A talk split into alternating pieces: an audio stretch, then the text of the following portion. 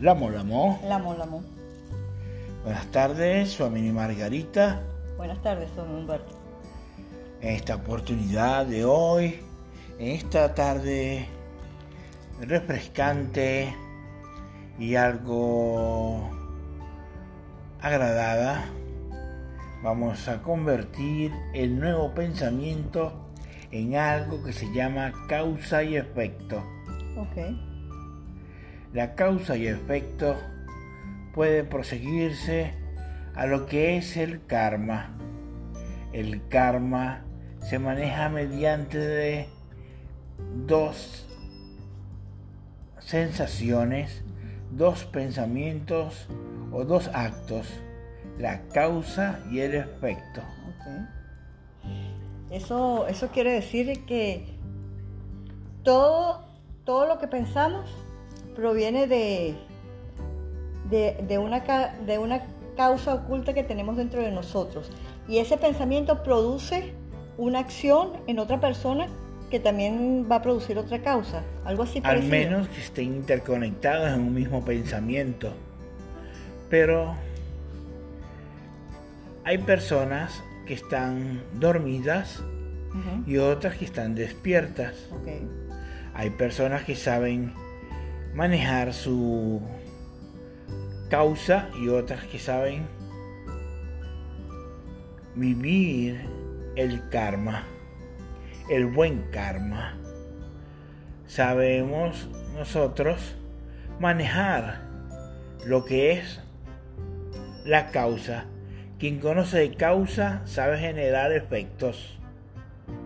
Esto quiere decir que tener este pensamiento altruista puede ayudar a los demás a alcanzar una experiencia mejor a tu lado. Ok, o sea que nuestros pensamientos afectan el, todo alrededor nuestro. A todas las personas. A todas las personas, cosas y situaciones. Ajá. Eh, entonces, esa, esa, esa, esa alteración que puede, que puede tener mi pensamiento puede ser positiva o puede ser negativa. Entonces debemos estar conscientes para pensar bien, para que se genere algo bueno para el entorno en el cual vivimos y también para nosotros, como karma, devuelto como karma en nosotros, como dharma, pues. Confiar en el karma las personas en Occidente le tienen miedo a la palabra karma. En Oriente, el karma es una belleza, un paisaje, un amanecer, un beso al atardecer. Porque es una oportunidad de aprender, el karma, de aprender y de evolucionar es una oportunidad del nuevo pensamiento, una oportunidad de vivir una existencia y una calidad de vida mejorada. Pero si, si estamos en una calidad mala, ya sea porque hemos pensado mal, hemos actuado mal, eh, eh, en esta o desde tiempos anteriores, ¿cómo hacemos para lograr el, cambiar y encontrar cuál es el pensamiento que está causando este deterioro en nuestra existencia y en la existencia de muchas personas. ¿Cómo podemos cambiar eso? Mucho trabajo interior.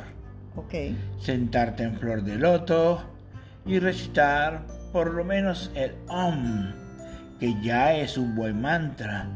OM, OM, OM Mani Padme OM Mani Padme Om Mani Padme Om Mani Padme Claro, pero y las personas que no, no saben cantar mantras o no les gusta, eh, ¿tienen alguna opción, algún camino que puedan utilizar para poder salir de, esta, de este pensamiento o que no hayan meditado nunca? Por supuesto que sí. Ajá. El karma. El mismo karma te enseña el mismo karma te lleva a esta situación. Si está en tu karma despertar, despertarás. No cae una hoja al suelo sino es decidida por el gran creador. Por karma tú tienes este conocimiento, por karma yo tengo este o esta forma de hablar.